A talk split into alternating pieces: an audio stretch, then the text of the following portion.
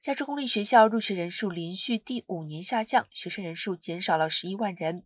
大城区占降幅的三分之一。原因是 K-12 学校正在努力应对疫情大流行对教育的影响，以及学龄儿童人数减少等因素。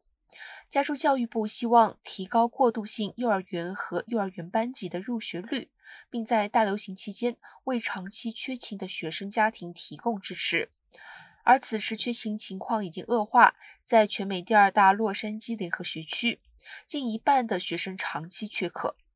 在全州范围内，年级下降幅度最大的是一年级、四年级、七年级和九年级学生。